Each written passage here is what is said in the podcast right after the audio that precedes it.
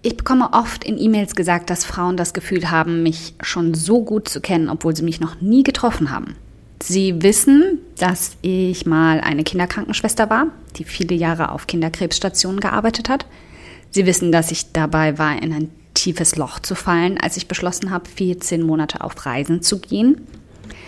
Sie wissen, dass ich mir den Beruf in Anführungszeichen, den ich heute habe, selbst erschaffen habe und das komplett ohne Vorwissen. All das ist wichtig für meinen Online-Business-Erfolg, selbst wenn das eigentlich völlig ohne Zusammenhang erscheint. Und heute lernst du, warum.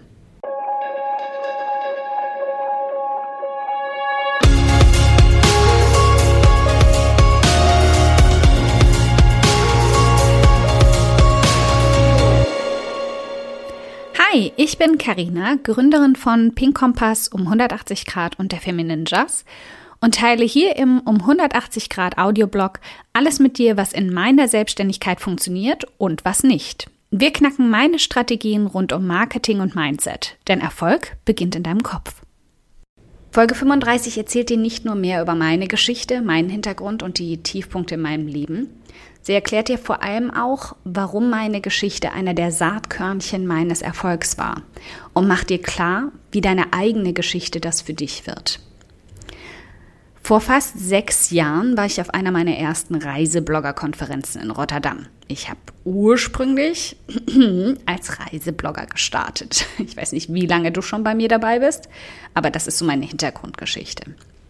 Und ich war absolut grün hinter den Ohren, was das Reiseblogger-Business angeht. Und hatte vor allem absolut keinen Schimmer, dass das schon das Grenzgebiet des Online-Marketings war, in das ich da gestolpert bin. Also auf einem der vielen abendlichen Netzwerktreffen, um die ich heute einen riesigen Bogen machen würde, stand ich gerade einem niederländischen Kollegen gegenüber. Und ich habe da schon innerlich Luft geholt, um den Smalltalk zu überstehen, den ich hasse wie Zahnarztbesuche, weil ich zwar wirklich gut darin bin, Gespräche anzufangen, am Leben zu erhalten und dafür zu sorgen, dass sich mein Gegenüber unterhalten fühlt, aber ich hasse oberflächliche Gespräche. Seine erste Frage habe ich deswegen auch zuerst völlig falsch verstanden. What's your story? kam aus seinem Mund und ich fing an, das Übliche runterzuleiern. Heute würde ich es meinen Elevator Pitch nennen. Ich bin eine Reisebloggerin, gerade frisch gestartet und schreibe für alleinreisende Frauen, um ihnen die Anleitungen, den Mut zu geben, alleine, auch als Frau, sicher die Welt zu bereisen. Und er hat mich schon nach der ersten Hälfte unterbrochen. No, no, no, no, no. What's your story? Und da stand ich, sprachlos. Was glaub mir, definitiv nicht oft in meinem Leben vorkommt.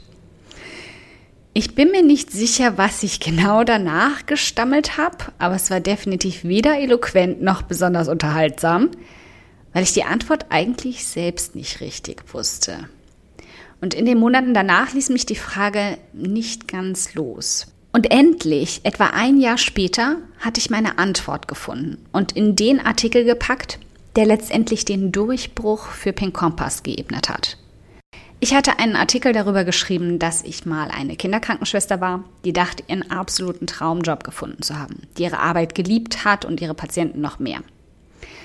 Aber dass ich auch jemand war, der mehr und mehr die Distanz verloren hat, die gerade bei krebskranken Kindern und ihren Eltern für einen selbst überlebensnotwendig ist. Ich habe die Worte einfach laufen lassen, wie tief mich das in ein schwarzes Loch gezogen hat und wie nah ich an den Punkt gekommen bin, dass es mich verschluckt hätte wie ich kurz davor alles hingeschmissen habe. Meinen Job, meine Sicherheit, meinen Besitz und einfach allein als Frau auf Reisen gegangen bin. Wobei einfach hier in Anführungszeichen steht. Das war meine Geschichte.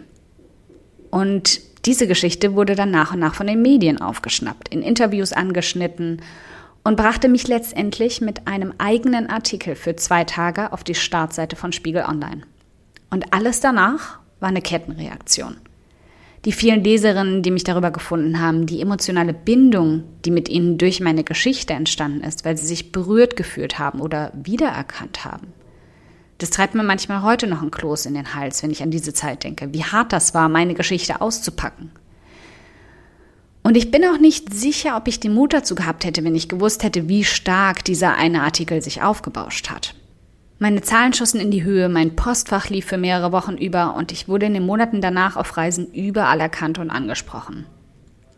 Ich bin heute trotzdem unglaublich dankbar für diesen Anschub. Und egal wie viele Strategien ich danach noch im Online-Business gelernt und umgesetzt habe, nichts war je wieder so explosiv wie das erste Mal, als ich meine eigene Geschichte ausgepackt habe. Menschen leben von Geschichten. Wir haben sie uns erzählt lange bevor Social Media, das Internet oder sogar Bücher gab, um Wissen zu teilen und zu erhalten. Und um Beziehungen aufzubauen. Ich meine, womit verbringen wir in der ersten Verliebtheitsphase die meiste Zeit? Wir erzählen uns unsere Geschichte. Und je näher wir einander kommen, desto tiefer gehen wir, desto weniger Geheimnisse haben wir voreinander. Beste Freundinnen identifizieren sich am meisten darüber, dass sie die andere in- und auswendig kennen, wissen, wie sie tickt, wie sie fühlt, was sie fühlt, bevor sie es überhaupt selbst fühlt und wortlos kommunizieren können.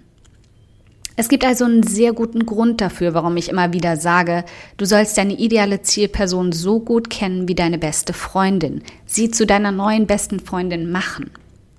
Und der leichteste, einfachste und ehrlichste Weg, das zu tun, ist ihr den Vertrauensvorschuss zu schenken. Erzähl ihr deine Geschichte in allen Details. Das meine ich jetzt natürlich nicht wörtlich, in allen emotionalen Details. Gib ihr das Gefühl, dich zu kennen und damit die Chance, dir ihre Geschichte zu erzählen. Niemand macht sich gern vor anderen Menschen nackig. Wieder, das meine ich jetzt nicht wörtlich, auch wenn das oft stimmt. Niemand zeigt gern zuerst seine Schwachpunkte, seine Fehlschläge und seine Tiefpunkte. Es macht verletzlich, verwundbar und wir schämen uns ganz oft dafür. Aber was danach passiert, ist fast magisch. Du willst ein Beispiel? Klar willst du ein Beispiel. Ich kenne dich doch. Okay, auch wenn ich dabei jetzt kurz Luft holen muss, hier ein Beispiel, das sich nicht auf die Geschichte hinter Pink Kompass bezieht, meinem Reiseblog, sondern auf meine Geschichte bezogen auf um 180 Grad und das Online-Marketing. Und damit auch ein perfektes Beispiel, dass es nicht immer so tief einschneidende Punkte wie Kinderkrebsstationen und Suizidgedanken sein müssen, um Vertrauen aufzubauen und Verbindungen zu erstellen. Ein paar Jahre bevor ich aus meinem Beruf ausgestiegen bin, habe ich mit 28 nochmal angefangen zu studieren. Ich hatte da schon seit meiner Jugend diesen Traum, Medizin zu studieren. Aber wie das so vielen von uns geht, war ich in der Schule zu faul und alles andere war wichtiger als Lernen. Und so war mein Abi dementsprechend mies. Und wie mache ich was vor? Es war grottig, richtig grottig. Also wurde ich Kinderkrankenschwester mit Leib und Seele. Aber irgendwie ließ mich trotzdem dieser Traum nicht los. Und dank der Wartesemesterregel wusste ich also genau, dass ich mit 28 leicht einen Platz an der Uni bekommen würde. Und tada, flatterte der Zulassungsbescheid in mein Postfach. Aber was danach folgte, war einfach nur quälend. Scheinbar brauche ich so einige quälende Jahre in meinem Leben, um zu lernen, zu wachsen und mich weiterzuentwickeln, wie wir alle. Also halte ich es kurz. Ich habe mich drei Semester lang durch 70 bis 80 Stunden Wochen in der Uni, der Bibliothek und meiner Teilzeitstelle in der Kinderklinik gequält. Und ja, Vollzeitmedizinstudentin und Teilzeit-Kinderkrankenschwester auf der Knochenmarkstransplantationsstation. Und zwischendurch natürlich Prüfungsphasen bis auf Anschlag. Also ich wollte mir anscheinend die absolute Kante geben. Und ich weiß noch genau, wie ich nach meiner letzten bestandenen Prüfung in der Küche meiner WG saß und einfach nur geheult habe. Weil ich mich nicht mal mehr über bestandene Prüfungen freuen konnte. Weil es einfach zu hart war. Es war zu schwer, zu viel, zu zermürbend. Und ich habe mich einfach wie ein kompletter Versager gefühlt. Und jetzt bin ich ganz ehrlich mit dir und ich weiß nicht, ob ich das eigentlich jemals laut ausgesprochen habe, aber ich war sicher, ich war nicht schlau genug dafür. Ich war zu dumm dafür. Dabei weiß und sehe ich heute ganz genau, dass das nicht stimmt. In den Jahren danach habe ich Schritt für Schritt erkannt, dass zum einen mein IQ definitiv nicht zu niedrig ist und ich auch definitiv kein fauler Mensch bin. Ganz im Gegenteil. Ich bin eben einfach nur ein Mensch. Ein Mensch, der unter zu vielen Umständen eingeknickt ist, die sich einfach nicht beeinflussen ließen.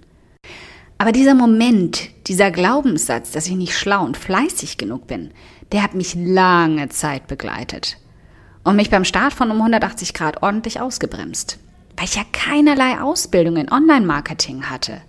Wer sollte schon auf jemanden hören, die das Studium geschmissen hat, die den einzigen Job geschmissen hat, in dem sie je eine echte Ausbildung hatte und die nie eine Coaching-Ausbildung gemacht hat, so wie sich's gehört? Stellt sich raus, es hören verdammt viele Menschen auf mich. Manchmal mehr, als mir lieb ist. Und das liegt vor allem daran, dass ich immer offen und ehrlich mit meiner Geschichte umgegangen bin. Meine Schwächen haben mich nicht ausgebremst. Sie wurden zu meinen größten Stärken. Weil ich damit anderen Frauen einfach auch zeigen kann, dass auch sie keine großen Zertifikate brauchen, um Großes zu bewegen. Und das trotzdem auf ehrliche Art und mit Integrität.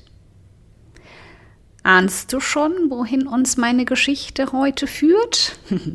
ich bin sicher, du weißt, was kommt.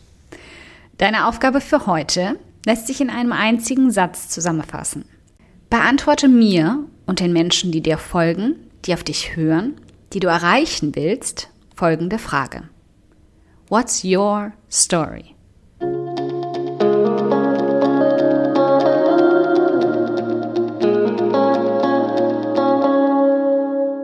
Ein dickes Dankeschön, dass du heute beim um 180 Grad Audioblog dabei warst. Und falls du noch mehr knackiges Marketingwissen oder Mindset- und Motivationskicks brauchst, schau auf podcast.um180grad.de nach weiteren Episoden oder direkt auf www.um180grad.de in über 100 hilfreiche Artikel rein.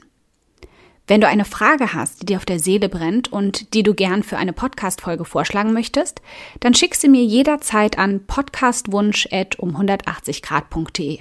Ich freue mich schon darauf.